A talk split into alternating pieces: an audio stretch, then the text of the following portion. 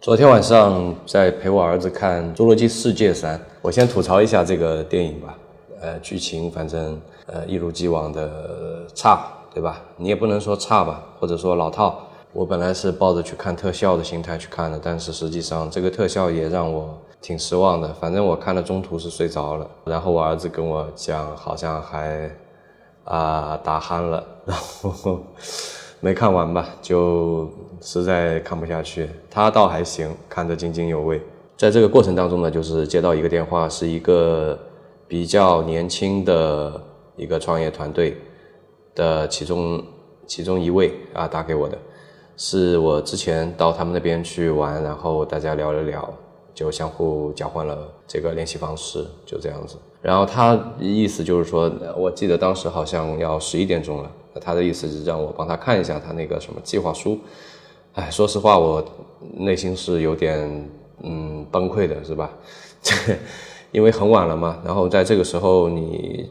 所以我觉得是不太妥当嘛，在我觉得我我觉得不太妥当。后来想想自己年轻的时候也是那个样，那自然就理解了。然后我打开了他发给我的那个文件，我大概的看了一下啊，看了一下以后呢，我之所以愿意把这个事情放在今天来分享的话，是我是发现有很多的这种小团队来做一些事情的时候，都犯了一个共同的错误。比方说他在那个计划里面有写清楚说。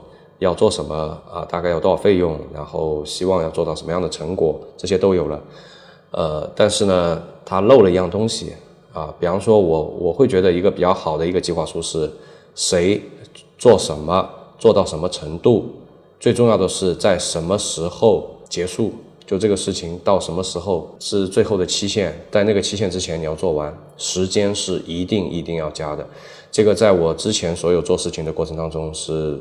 有很深的体会的。一开始我也没有什么经验，就比方说，特别是你跟几个熟人在一起的时候，比方说你们也没有去写，比方更多的时候我们是碰面去说。比如说我打个电话给你说，哎，小张，那个什么什么，对吧？我们有个什么什么事，然后我希望说这个事情由你来做。就针对这件事情，我们可能会聊很很多。那聊完以后呢？聊完以后，大部分大部分的情况下我们会挂掉电话就好了，都会忘了加一个时间。我也考虑过，就是说为什么？嗯，有些有的时候我们在书面的时候可能会把这个时间加进去，但是更多的时候，嗯，你不会去加这个时间。原因就是说，如果说你在电话里面，你还要告诉他说，哎，小张，我希望这个事情我们在嗯七月十九号之前，或者说八月十九号之前把它做完。如果你说这句话的话，实际上你的语语气或者让对方的感受是不那么的温和的。他会有一点压迫感，或者说有，或者说有一点命令式的这种感觉。我们国家又是一个特别注重人情世故的一个国家，所以说大家在聊的时候，很多时候这个点是会被疏忽掉的，或者大家不愿意去提，不愿意去提，导致一个结果。如果你在一个执行力特别强的团队里面，那还行；如果你不是在一个执行力特别强的团队里面，那就完蛋了啊！据我的经验就是这样子的，这个事情就会被拖大，就会被拖大。而且这个呃，就是你希望整个团队有一个推进的过程当中，是必须要有一个刺儿头的，就是这个人是不太看重人情世故啊等等这些问题的。你可以有一个白脸，有一个黑脸，但是，嗯，黑脸是必须要要的，好吧？就是你必须要不顾对方的感受，把时间提出来，当他。快要临近这个时间点的时候，你要不断的去去追问他，就是你现在进行的就完成度达到多少了？比如说还有两天就到时间了，结果他说我只完成了百分之五十，那不扯吗？那这个事情基本上就是就是要要拖大了，是吧？如果你每一件事情都这样去拖大的话，这个事情进度就会很慢。一旦进度慢下来，整个团队就会产生一些惰性。啊，一旦这个惰性也没有人指出来，或者没有一个人拍案而起，让惊醒大家的话，那么整个团队的这个执行力会越来越差，越来越差，进入一个恶性循环。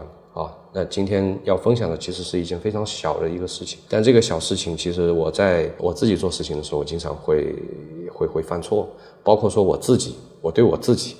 做一些事情的时候，虽然说我可以对我自己狠一点，是吧？我可以，比方说，我可以定一个计划啊，今年暑假我要减肥二十斤，但是，但是有的时候，嗯，经常会做不到。其实这是我自己的一个问题，我很，我很清楚我有这个问题，因为有时候你执行的时候会做不到。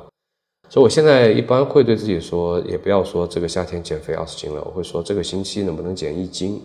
对吧？就把目标定的不要那么的高，或者说是你，嗯，把目标把一个大目标拆分掉，这都是一些小技巧。其实今天说是一个非常非常初级的一个一个一个问题啊，但是我觉得依然有价值，好吧？那这期就到这里，我们下期再见，我是大海，拜拜。